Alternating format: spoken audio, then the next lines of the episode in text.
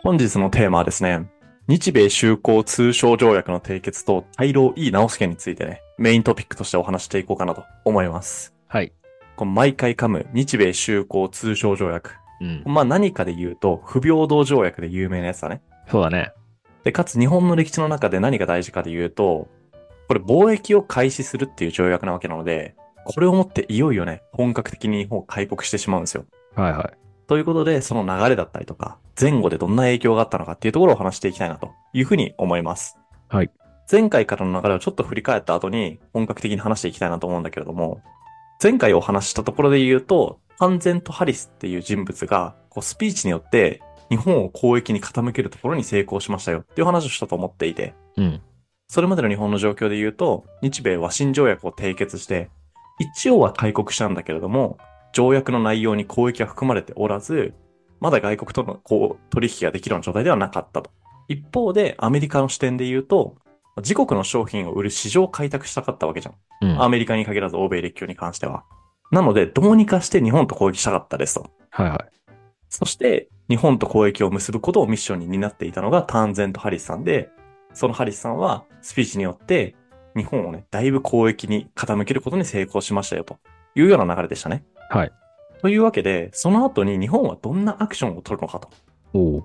これね、結論から言うと、もう検討に検討を重ねることで、期日を先送りにしていくというアクションを取るんですよ。あー、なんか日本っぽいね。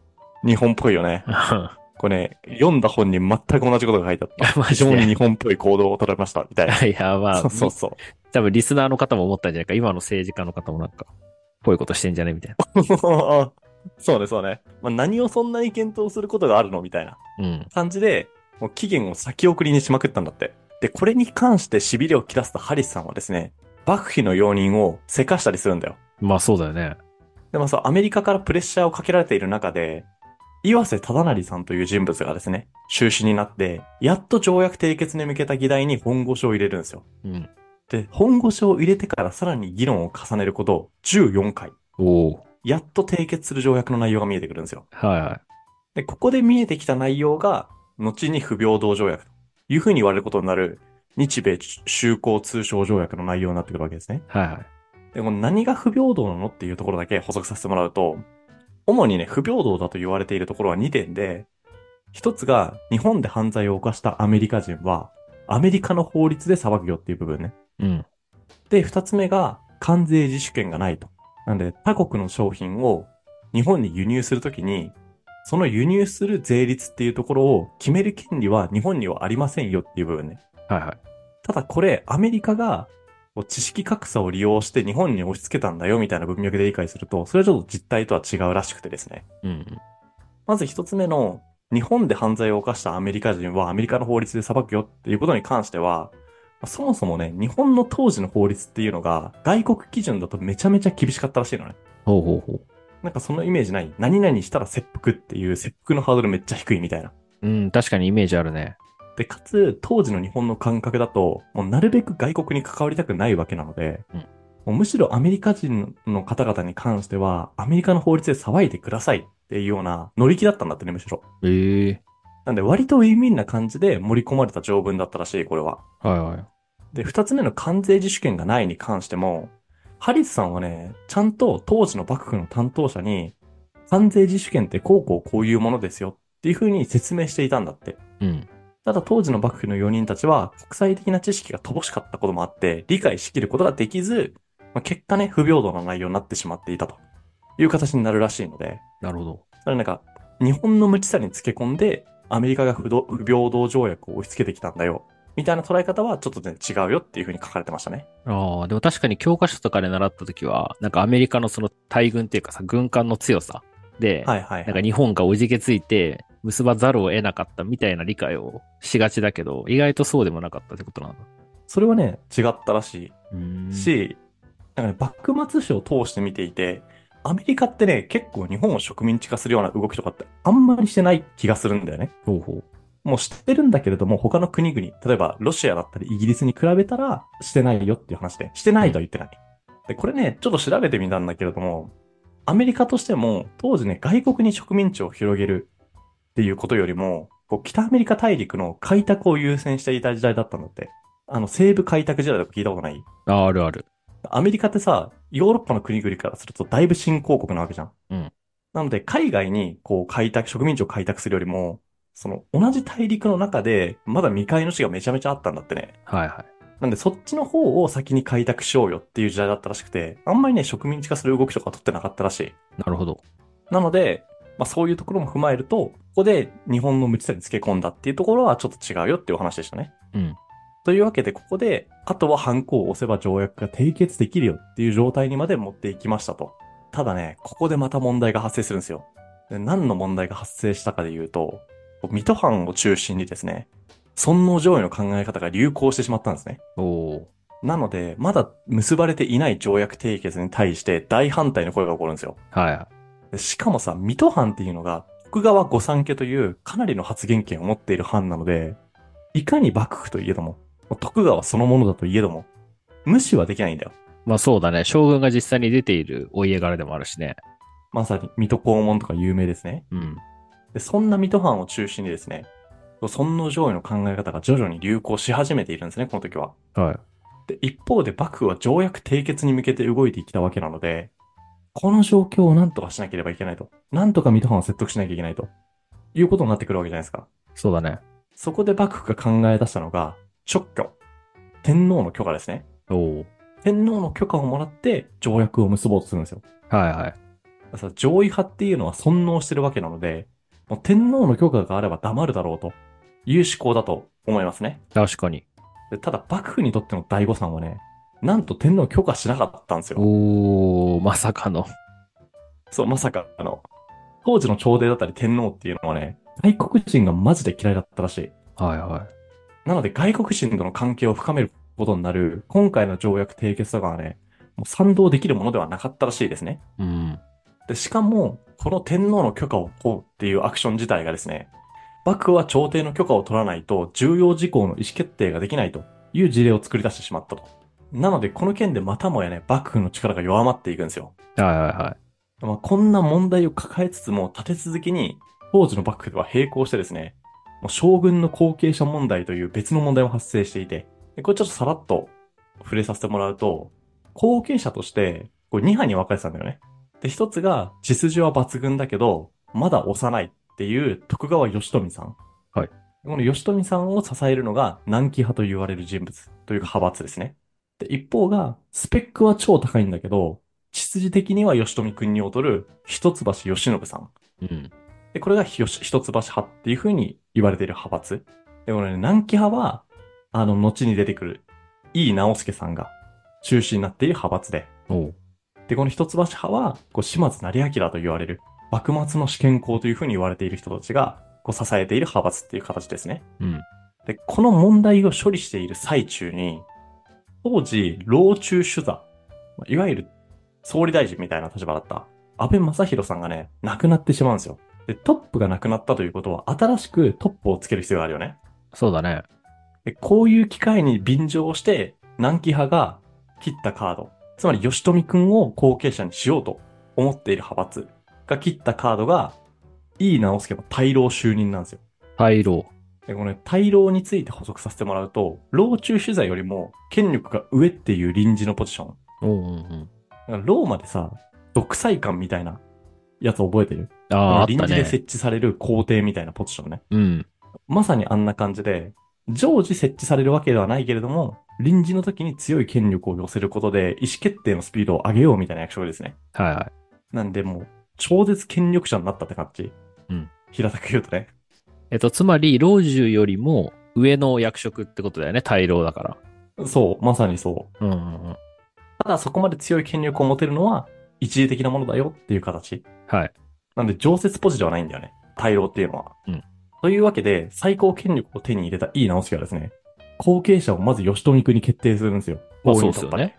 で。そしてそのままの流れで条約問題も締結することで解決するんですよ。おおでもね、これ後に安政の対抗を引き起こすことになる、この条約締結なんですけれども、実は井伊直輔の立場からすると、強引に突破したわけでは実はなくて、並行して朝廷に対して許可をもらえるようにも交渉はしていたと。うん。もうただアメリカに対して、もう期限を伸ばし続けているわけなので、アメリカからのプレッシャーもあるっていう、もう見事なまでのサンドイッチ状態なわけじゃないですか。そうだね。ということで、もうこれ以上はさすがに期限は伸ばせんというふうに考えて、条約をまあ締結したと。いた仕方ない形でね。はまあ、ただそんな裏事情は尊王攘夷派には関係ないし、そもそも情報伝達網が今ほど発達してるわけではないので、そういう裏側まで考察するっていうところはあまり評価されない。うん要は強引に結んだんだろっていう結果だけ見られてしまったっていう形だね。い。うんうんなのでその結果を受けた尊王攘夷派からはもう大ブーイングが巻き起こるんですよ。うん。おおまあでも確かにそうだよな。これはね、あの、いついかなる時代でも起きるなと思ってしまったんだけれども、そんな一方で、今度は外国からね、アメリカとは別の勢力がやってくるんですよ。はアメリカと貿易を開始したんだろうと。ということで、俺たちの国でも貿易を開始しないかという形で、オランダ、ロシア、イギリス、フランスと、立て続けに条約を結んでしまうんですよ。い。はいはい。あの、和親条約とね、同じような形で。そうそうそう。なんで、日蘭修好通商条約とか、日露修好通商条約とか、あんまりメジャーじゃないのかなと思いつつも、これね、結構いっぱいあるんですよ、修好通商条約ってう。ん。でただ、こんな立て続きに貿易できるような修好通商条約を結び続けた結果、これね、当然の流れなんだけれども、反対派はね、めちゃめちゃヒートアップするんですよね。間違いない。で、そんな反対派に、さらに追い風が吹く出来事が起きてしまっていて、それが母語の密直というイベントですね。はいはこの母語というのは、密直が出された年代のことを指しているので、まあ、1995年みたいなイメージ。い。うん。で、密直というのは、天皇からの秘密の命令という意味ですね。はい。で、その天皇からの秘密の命令の内容で言うと、まあ、ざっ大事なところだけを抜き出して言うと、一つが、直挙なしで条約を結んだ理由を説明しろとうん。いうのが一つ目。で、二つ目が、国の一大事だから、幕府だけではなくて、戸様大名を含めてみんなで会議しろというのが二つ目ですね。おおで、これ、いい直輔の立場からするとさ、もうみんなで会議なんてして決めたら、幕府の権力はさらに落ちてしまう一方だろうと。なので、これを避けたがるんだよね。当たまあり前そうけどだね。確かに確かに。なので、この命令を握りつぶそうとするんだけれども、なんとこの密直がですね、幕府だけじゃなくて、水戸藩にも届いてるんだよね。ああ、そっか。えっと、さっき言ってた、その南紀派と一橋派でも、多分一橋派は、あの、水戸藩も多分入ってるじゃん。一橋慶喜って水戸の人だったりもするから。だからこのうん要は相手方にも配られてたから、もうどうすることもできないというか、そうそうそう。最最悪の状況よね、も密直を利用したい側にも届いちゃったんですよ、これをう。。そうだね、確かに。なので、天皇の命令という正当な後ろ盾を得たっていう構図になるわけじゃん。うん。なんで、これでね、上位派だったりとか、条約反対派っていう活動はヒートアップすることになっていて、うんで、そのヒートアップした反対活動の対策として、井伊直輔が行った弾圧運動が、あの有名な安政の大国っていう形になる。なるほどね。この弾圧運動によって処罰された人数っていうのは100人以上にも上ってですね。うん。そしてその中には、幕末と、そして明治維新を主導する偉人を何人も輩出した、おそらく日本で一番有名な私塾なんじゃなかろうかというふうに思っている、昭和村塾の塾頭、吉田松陰さんも含まれていたと。はい。で、当時安政の大国によってこの世を去ってしまった吉田松陰なんだけれども、この年30歳ですね。で、うん今日はここで終わろうと思うんだけれども、最後に吉田松陰の死にまつわる不思議なエピソードを紹介したいと思っていて、吉田松陰が処刑される同日同国ですね、に、松陰の両親がですね、実家で息子である松陰が帰ってくるという不思議な夢を見たというエピソードが残っておりまして、うん。ただ当時って今のような情報技術とかもないので、両親からすると、松陰が処刑されることって知る由もないんだよ。そうだね。ただ、実際に処刑されてから20日以上が経って、もう松陰が処刑されましたと。いうことが通知された時に両親は、松陰が処刑された全く同じ日の、全く同じ時刻に、あの不思議な夢を見たという解雇をしているらしいですね。ええまあ、そんな松陰が処刑が決まった日に残した句を最後ちょっと読んでみようかなと思うんだけれども、はい。親を思う心に勝る親心と、今日の訪れ、なんと聞くらんという句を残していて、なるほど。その意味がですね、子供が親を思う気持ちよりも、親がこう思う気持ちの方がはるかに大きいものであると、息子息子の処刑を知った両親は、どんな気持ちになってしまうのだろうかという句を残しています。うん。どうでしたここまで聞いてみて。いや、最後めちゃくちゃ感動するね。 もうちょっと最後に持ってかれた感あるよね、ちょっと。まあでも、 それまでのプロセスどうえプロセスに関しては、と多分、いい直すけって、まあ教科書とかの、えっと、ざっくりした内容だと、めちゃくちゃ悪いやつみたいな感じの書かれ方してるイメージなのね。てか、俺はそう思ってた、あーうんうん正わかるわか直る。もうなんか権力うんうをんうん。乱用して、めちゃくちゃ人殺して、で自分の好き放題はいはいにはい政治を進めていくみたいな。はいはいはいはい。でも意外、意外とというか、ちゃんとね、うんうん多分手順はいろいろ踏んで、やれることもやったけど、でもやっぱアメリカにこの攻撃されて日本が滅びるっていうね、危険性もはいはい、やっはい。ぱあるわけじゃん。ずっと伸ばし続けて、うん。アメリカのなんか激励に触れた場合は。うん。わかだる。らある意味、ちょ正義感というか、日本を守るためにうん。断行したことなんだろうなとも思うわけで、なんかここは本当にね、うん。なんか評価の分かれ目っていうかね、すごいなんか難しいところだなとは思うんだけど、だから、こういう一面もあるよっていうのをね、知っていただいて、あの、皆さんにいろいろ解釈をしてほしいなというふうに思うよね。でも、いい直すの立場からすると難しいよね。うん。安政の大国を引き起こしたことに関しては、ちょっと褒められたことではないなと思ってるのね。うんこれ。あくまで俺の解釈ね。ただ、そのさ、安政の大国を引き起こすことになるまでの過程でさ、結構ね、ベストは尽くしてる気がするんだよね、この人。うん。うん。だってちゃんと条約を結ぶときも、この人さ、もともと条約締結が延期できるんだったら延期させるっていう交渉をししろっていう命令を出してるのね。はいはい。その中でできないと判断されたから、いた仕方なしの感じで条約を結んでるんだけど、それがもうめちゃくちゃ非難されると。うん。誰も俺の立場分かってくれないじゃん。っていう形、気持ちもちょっと分かってしまうよね。はいはい。確かに。